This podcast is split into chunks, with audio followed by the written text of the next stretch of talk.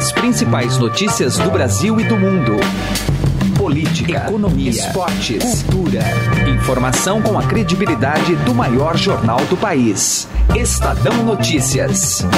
Olá, tudo bem com você? Eu sou Emanuel Bonfim e está começando a partir de agora mais uma edição do Estadão Notícias, nosso podcast com análises, entrevistas e informações sobre os temas mais importantes do momento no Brasil e no mundo. Há poucos dias da realização do segundo turno das eleições, o TSE, por meio do seu Conselho Consultivo sobre Internet, foi buscar alguma solução que pudesse por fim ou ao menos frear o compartilhamento de fake news via serviço de troca de mensagens do WhatsApp. O time não parece ser dos melhores, já que grande parte da campanha eleitoral se estabeleceu por ali há muito tempo, seja para divulgação de propostas, seja para divulgação de notícias falsas. A questão, no entanto, é muito mais complexa. Realmente é possível coibir conteúdo inapropriado no WhatsApp? Do ponto de vista tecnológico, a resposta é não. Quem nos explica em detalhes é Bruno Capelas, editor do Link Estadão, convidado do episódio de hoje. Segundo ele, apesar da gravidade de muitos casos relatados, ainda se comete o equívoco de achar que o real problema está no mensageiro. Daqui a pouco a gente ouve esse bate-papo muito legal aqui com Bruno Capelas. Na coluna direta ao assunto, José Neumann Pinto comenta sobre as tentativas frustradas de desconstrução da imagem de Jair Bolsonaro do PSL, candidato do PSL, por parte da campanha do PT. Esse é o Estadão Notícias. Seja bem-vindo e bem-vinda e boa audição. Estadão Notícias. O Shop Together reúne mais de 200 marcas que você conhece e adora em um único lugar, como Paula Raia, Animale, Osklen, Mixed e Ricardo Almeida. Entrega imediata, troca fácil e sem custo e o pagamento pode ser feito em até 10 vezes sem juros. Ouvintes do podcast Estadão têm benefício exclusivo de 20% off usando o código MODA20. Acesse shoptogether.com.br. Shop Together se escreve Shop 2 Gather. Eleições 2018. O nosso assunto agora é WhatsApp e as fake news ou as informações que perpassam ali pela, pelo sistema né, de troca de mensagens. E isso tem sido uma tônica dessa campanha eleitoral, das duas campanhas, né, do, do, principalmente agora no segundo turno, do Bolsonaro e também do Fernando Haddad, reclamando que ali seria o principal território de divulgação de notícias falsas. E a gente vai entender mais é, da, de quanto é possível o Estado atuar junto ao WhatsApp, que não é um debate de hoje, já é um debate antigo. A gente convidou o Bruno Capelas, que é o editor do Link aqui do Estadão, e acompanha de perto esse assunto. Tudo bem, Bruno? Seja bem-vindo. Opa, bom dia, pessoal. Vamos lá. Bom, Bruno, uh, a gente está diante de um limite. No fundo, o WhatsApp é o túmulo da democracia, por mais que uh, se façam inúmeras, inúmeras campanhas contra fake news, no WhatsApp é impossível ter um controle? Eu, eu não sei se eu chegaria ao, ao máximo de definir como túmulo da democracia, especialmente porque o, o, o grande questão tecnológica que, dá, que tra, transforma o WhatsApp em um problema nessas eleições foi criado justamente para permitir que o WhatsApp servisse à democracia ou servisse à, à liberdade de expressão, de certa forma. Qual é a ideia? É, por que, que o WhatsApp é um problema e o WhatsApp não pode ser rastreado, diferentemente do Facebook ou do Twitter? Porque o WhatsApp tem uma coisa chamada criptografia de ponta a ponta. O que, que é isso? É uma tecnologia que, que permite que só quem está mandando a mensagem e quem está recebendo a mensagem visualizem essa mensagem. É, é, um, é um segredinho que só as duas pontas conseguem saber. Nem o WhatsApp, que está transmitindo a mensagem pelo meio do caminho, consegue quebrar essa tecnologia. Quer dizer, garante garante a total privacidade. Garante a total privacidade. Para que, que isso foi pensado? Bem, quando o WhatsApp foi criado, é, pensou-se num sistema de mensagens instantâneas que fosse seguro, que fosse privado. E isso serve da mesma forma que telefone, que outras formas de comunicação, como e-mail, o Gmail do Google, por exemplo, também tem criptografia de ponta a ponta e tudo mais. Por que, que isso foi pensado? Para preservar a segurança das comunicações. Então isso vale para uma, uma questão familiar, uma questão pessoal, uma questão questão econômica entre funcionários de uma mesma empresa ou ativistas políticos. Então, imagina no contexto, por exemplo, da Primavera Árabe, que você que militantes, ativistas trocarem mensagens criptografada sem que alguém no meio do caminho pudesse ter acesso a isso, era super importante. Quer dizer, a gente é pode ver importante. o copo meio cheio ou meio vazio. Exato, é isso que exato, você está dizendo. Exato, é, isso, é justamente isso que eu estou dizendo. Eu não sei se eu conseguiria chamar o WhatsApp de túmulo da democracia, porque justamente a maneira como ele foi concebido foi para que ele pudesse ter essa questão da segurança das comunicações, da privacidade das comunicações. O problema é que to, como toda tecnologia, eu odeio cair nesse clichê, mas é um clichê super verdadeiro. A tecnologia é uma arma e ela pode ser usada para o bem e para o mal, e no caso do WhatsApp, isso está sendo usado para o mal. Um artigo na lei das eleições que se o resultado da eleição for fruto de uma fake news capaz de ter essa expressão, anula a eleição. O problema não é a tecnologia, o problema é quem está detrás dessa exatamente, tecnologia. Né? Exatamente. E aí qual é o grande problema? O que, que o WhatsApp tem acesso hoje? Ele não tem acesso aos dados, ele não consegue abrir o conteúdo das comunicações.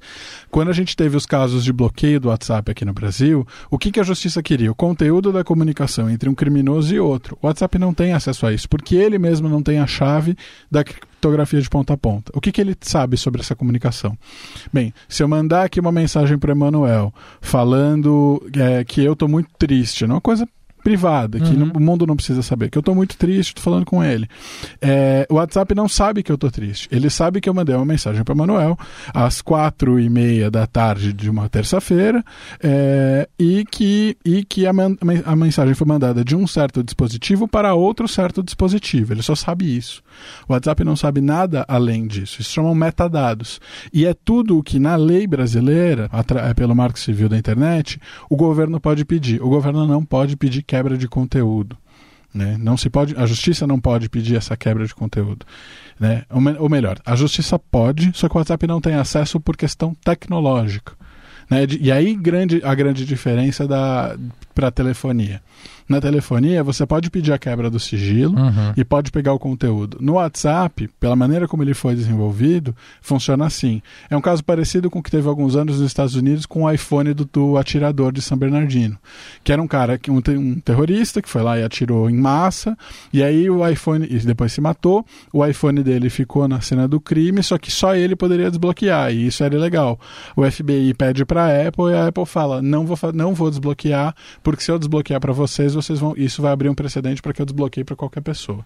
Então, é uma, é uma complexidade. Nossa, é um debate ético. É um debate ético ferrado. O FBI solucionou a coisa contratando uma empresa é, para desbloquear. Con, con, contratou uma empresa terceira que foi lá e meio que. Dizer, deu, deu, um jeitinho. Hackeou. Hackeou, hackeou. o dispositivo. Entendi né? Você pode entrar no debate ético se isso é do bem ou se é do mal. Mas do é ponto de vista legal, ele do não, de... não conseguiu. Não conseguiu. Pedindo para a Apple, não conseguiu. É, e a gente cai nesse mesmo debate aqui. É, a gente fala, ah, vamos, o, o TSE pede a remoção de fake news no WhatsApp. Esquece, Cara, meu não amigo. Não vai acontecer, porque o, o TSE não tem como, como pedir para o WhatsApp controlar o conteúdo. Não tem, porque o WhatsApp não está vendo esse conteúdo. Mas nessa reta final de, de campanha, está rolando muita fake news, muita mentira nas redes sociais. E eu estou aqui para pedir o seu apoio e pedir para você evitar esse tipo de mentira. Denunciar.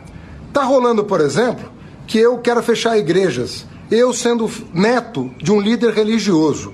Estão tá, dizendo que nós estamos distribuindo material impróprio para crianças, eu sendo um professor universitário, educador e ex-ministro da Educação. Esse tipo de jogo baixo acontece nessa reta final de campanha. Você está querendo dizer que a Justiça Eleitoral Brasileira, nesse caso, estaria dando murro em ponta de faca, é isso? Basicamente sim. Basicamente sim. Porque a questão é: você só consegue coagir fake news em sistemas que você consegue deletar. Né? Então, por exemplo, se eu postar uma fake news no meu, no meu Facebook, o TSE pode ir lá e pedir para eu remover. E tem como remover porque ele sabe que fui eu que, que publiquei uma fake news, conteúdo específico. No WhatsApp, ele só sabe que eu te mandei uma mensagem. Se ela tá falando que o PT distribuiu mamadeiras em formato de pênis, ou que o Bolsonaro vai acabar com sei lá o quê. Bolsa Família. Né, com Bolsa Família, coisas assim, é, não dá para saber. Porque o WhatsApp só sabe que uma mensagem A foi a B. E eu, isso pode ser tanto. É, por exemplo, uma a maioria das mensagens que a gente tem visto, muitas das fake news, tem pesquisas que estão afirmando que a maioria das fake news são transmitidas em grupos de família. O WhatsApp não sabe se é a mamadeira em formato fálico. Não sabe o que é. Ou se é a nossa família organizando o churrasco de domingo das eleições em que vai todo mundo se pegar de pau. Fake news, mentiras. Nós não pretendemos acabar com o Bolsa Família. Muito pelo contrário. Devemos combater as fraudes para que aqueles que realmente precisam possam ter um dinheiro um pouco maior. Homens e mulheres do Bolsa Família, fiquem tranquilos. Não pretendemos criar ou aumentar o imposto de renda, a, a, a cobrança de imposto de renda. Mentira! A proposta do nosso economista Paulo Guedes é quem ganha até cinco mínimos não descontará imposto de renda. E acima disso, uma tabela de 20% para todos. Não pretendemos recriar a CPMF. É, então, assim, esse é o problema da, da, da discussão. A gente não, não, e não dá nem para chamar o WhatsApp de túmulo da democracia. Claro. Né? Dá, dá para falar assim: olha, a tecnologia nos armou uma arapuca, porque ela deveria servir ao bem e num contexto de resistência, no contexto de qualquer é, militância ter essa segurança de privacidade de informações é super importante, só que ao mesmo tempo está sendo usado para o mal, porque está sendo usado para disseminar uma, uma, mensagem que, né, que é, é, falsa. No fundo, Bruno, a gente está mais uma vez cometendo o erro de combater o mensageiro, sendo que a gente precisa combater fake news não no âmbito de eliminar o mensageiro, nesse caso seria o WhatsApp, Sim. mas as pessoas terem a consciência de como lidar com as mensagens que recebe, é, é onde é o único meio de você ter uma a gente tá, resposta a isso. A gente está tomando um choque cortando o fio elétrico e ficando sem luz. Entendi. É isso. Seria mais ou menos tirar o WhatsApp do ar, como já aconteceu exato, algumas vezes aqui exato. no Brasil. Se a gente tirar o WhatsApp do ar, bem, eu no primeiro que eu não conseguiria nem vir aqui gravar o podcast porque você me chamou pelo WhatsApp, por exemplo, né? Então assim, é, eu não consigo falar com o meu editor, consigo, a gente não consegue se conversar. O Brasil não consegue mais conversar se a gente parar com o WhatsApp. Né? Tem, claro, outros aplicativos, claro. outros alternativos, mas a nossa sociedade hoje está erguida que o WhatsApp é a forma básica de comunicação. Se a gente parar o WhatsApp, para parar o resto, né, para parar a fake news, a gente para o resto todo. Então, assim, não é o mensageiro. E é por isso que é até engraçado, e aí não querendo defender a empresa, mas levantando o ponto da empresa, é o WhatsApp tá de olho no fake news. A gente conversou faz uns dois meses com executivos do WhatsApp, e o que, que eles fizeram? Campanha de educação, campanha de parceria com a agência de checagem, parceria com, com, com para entender justamente esse fenômeno. E, e muita divulgação, olha, não compartilhe notícias falsas. Eles tentaram reduzir a quantidade de vezes que você pode encaminhar uma mensagem que é justamente o que permite a disseminação de notícias falsas, mas assim. Aprimorar não, o senso crítico aprimorar das pessoas. o senso crítico das pessoas. Uhum. Mas, aí, mas aí talvez seja esse o grande problema. E aí a gente volta para aquele que deveria estar sendo o principal tema da, da eleição, a meu ver, e para e parece que a gente fala isso há décadas, que é educação, é senso crítico, é leitura, é a maneira assim. E, e eu sinto cada vez mais que as pessoas estão menos lendo, menos buscando se informar, mais presas às suas visões. O quanto a tecnologia ajuda nesse sentido, e a gente pode falar de bolhas políticas nas outras redes sociais, na importância de algoritmos, né, é, e como, como tudo, de certa forma, permite isso, o cansaço, até, a superexposição à informação que também traz um cansaço das pessoas um outro lado de tecnologia que é super importante. Mas assim, o WhatsApp, cara, o WhatsApp é senso crítico, né? É, é, é, é como te ligar, é como mandar um e-mail, como mandar uma carta. A diferença é que é mais rápido, é uma ferramenta mais fácil de usar e consegue atingir muito mais gente ao mesmo tempo. Enquanto a gente está aqui conversando, se eu tivesse lançado uma fake news no meu WhatsApp, ela facilmente poderia já ter chegado a, milhões, a milhares ou milhões de pessoas se todo mundo fosse encaminhando. Agora, independentemente da questão questão das fake news, é fato que a candidatura do Jair Bolsonaro, que lidera as pesquisas, é, fez uma leitura muito mais antecipada de que essas eleições seriam marcadas por essa forma de comunicação de WhatsApp, ele vem construindo redes, grupos há muito mais tempo do que outros candidatos e que os outros candidatos, quando se deram conta, já era tarde demais, porque não é algo que se faz da noite para o dia. A gente pode afirmar isso? Bruno? Eu acho que é possível afirmar isso sim. A gente está vendo nessa eleição Aqui no Brasil, especialmente, acho que o primeiro, o primeiro grande case mundial de eleições definidas por WhatsApp. A Índia teve eleições esse ano, então meio que está mais ou menos no paralelo. Assim como nos anos 60 a gente teve o Kennedy com a TV. Assim como em 2008 o Twitter era vital para o Obama ganhar nos Estados Unidos. Aqui é o WhatsApp e com a é, talvez a crueldade de não ser uma plataforma aberta para ser estudada, porque ela não é um meio de comunicação em massa, por, é, por proposta. Mas ele, ela se tornou uma plataforma de comunicação em massa pela maneira como ela está disponível para as pessoas. Então, assim, eu acho que sim, a campanha do Bolsonaro entendeu muito melhor isso, para o bem ou para o mal seja, dissemi seja disseminando propostas ou disseminando notícias falsas. E acho que nesse momento é, há pontos de, da campanha, e a gente não quero, não quero abrir para campanhas em claro. si, mas apoiadores. Apoiadores dos dois lados estão fazendo uso disso, desse, de, dessa ferramenta, para o bem e para o mal. E acho que a campanha do Bolsonaro entendeu isso melhor de antemão e construiu uma rede. E aí essa rede é o que está determinando. E aí não adianta a gente trazer agências de checagem, a gente trazer o nosso trabalho jornalístico. Isso está muito complicado. A gente, você traz uma notícia, a pessoa está muito arraigada numa opinião. Acho que sim, é a primeira grande eleição mundial que a gente viu o papel do WhatsApp, com a diferença Aí dos dois casos que eu citei. O Kennedy nos anos 60 com a TV nos Estados Unidos, o Obama em 2008 no Twitter, ou mesmo aqui no Brasil, o Facebook nas últimas duas eleições presidenciais, que são, são, eram todas plataformas abertas. Você conseguia mensurar audiência, penetração, engajamento, resposta. O WhatsApp não. O WhatsApp ele é desenhado para ser igual a uma carta. Você consegue mensurar como cartas funcionaram para influenciar uma campanha? Cara, não dá o WhatsApp também não dá. E essa é, é, talvez a crueldade da gente ter um fenômeno de massa, de mídia de massa, mas que não foi desenhado como mídia de massa e não pode ser estudado de uma forma que permita entender quais possam ser sido os excessos. E acho que é um, tá aí um problema da nossa justiça eleitoral é, de não entender isso e de não entender como, como atuar em cima disso, como tentar ao menos é, refrear isso. Mas acho que isso é um sintoma de outros problemas graves que a gente tem no Brasil. Claro. Tá explicadíssimo. Tá, tá, ouviu o, o candidatos, campanhas, é, justiça eleitoral. Precisa, é, o problema é muito. O problema é mais embaixo, né? Bem, mais embaixo, bem mais embaixo, infelizmente. Bruno Capelas, editor do Link, mais uma vez participando aqui com a gente. Obrigado, viu, Capelas? Obrigado, gente. Direto ao assunto, com José Neumann e Pinto.